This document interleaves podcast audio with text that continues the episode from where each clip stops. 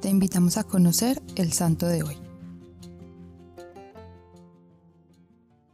Isidro nació en Madrid en 1080. Fue proveniente de una familia con muchas necesidades económicas. Nunca asistió a un colegio. Sin embargo, sus padres le enseñaron de Dios y del gran amor de caridad hacia el prójimo, la oración, la Eucaristía y la comunión. A los 10 años quedó huérfano y se empleó como peón de campo en labores de la agricultura en tierras de don Juan Vargas, donde pasó muchos años laborando la tierra, cultivando y cosechando. Dedicó su vida al trabajo y la oración. Vivía enseguida de una iglesia, así que se levantaba muy temprano para asistir a la Eucaristía del alba y posteriormente se dirigía a laborar con diligencia a las tierras de su patrono. Varios de sus compañeros, muy envidiosos, lo acusaron ante el patrón por ausentismo y abandono de trabajo. El señor Vargas fue a observar el campo y notó que si era cierto que Isidro llegaba una hora más tarde que los demás, pero que mientras Isidro estaba en la Eucaristía, un personaje invisible le dirigía sus bueyes y estos araban juiciosamente como si el propio campesino estuviera presente.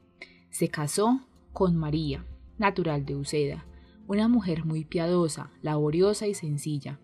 Ella también llegó a ser santa, y ahora se llama Santa María de la Cabeza. Juntos trabajaron en dar al prójimo lo que tenían, en trabajar para honrar al Señor y en dedicarse a la oración para la purificación de los pecados del mundo. Lo que ganaban como jornalero, Isidro lo distribuía en tres partes, una para el templo, otra para los pobres y otra para su familia, él, su esposa y su hijo, y hasta para las aves tenía su parte. En épocas de invierno, cuando el suelo se cubría de nieve, Isidro esparcía granos de trigo por el camino, para que los pájaros tuvieran con qué alimentarse.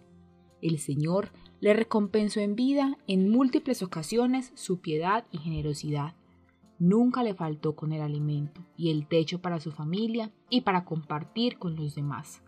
Murió en 1130, tras haber hecho la confesión de sus pecados.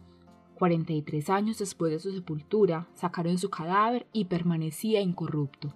Fue beatificado en 1619 y canonizado en 1622. Actualmente es el patrono de todos los agricultores y de la ciudad de Madrid. Qué ejemplo el que nos da San Isidro Labrador, un ejemplo de laboriosidad, de oración. En él se cumple ese dicho popular, a Dios rogando y con el mazo dando. Hoy te invito a que replantees tu generosidad. ¿Das de lo que tienes o de lo que te sobra? Pues en la historia de este santo ratificamos que el Señor nunca se deja ganar en generosidad y que quien confía en su providencia nunca le faltará en sus necesidades. Gracias Señor, porque nos enseñas de un modelo de oración, trabajo y de entrega al prójimo, enseñándonos con el ejemplo de San Isidro que en la vida del ser humano Primero va la oración y su vida espiritual, después el trabajo y todo lo material. Enséñanos a ser más dóciles y generosos con la distribución del tiempo y los recursos que tú mismo nos provees. Cristo Rey nuestro, venga tu reino.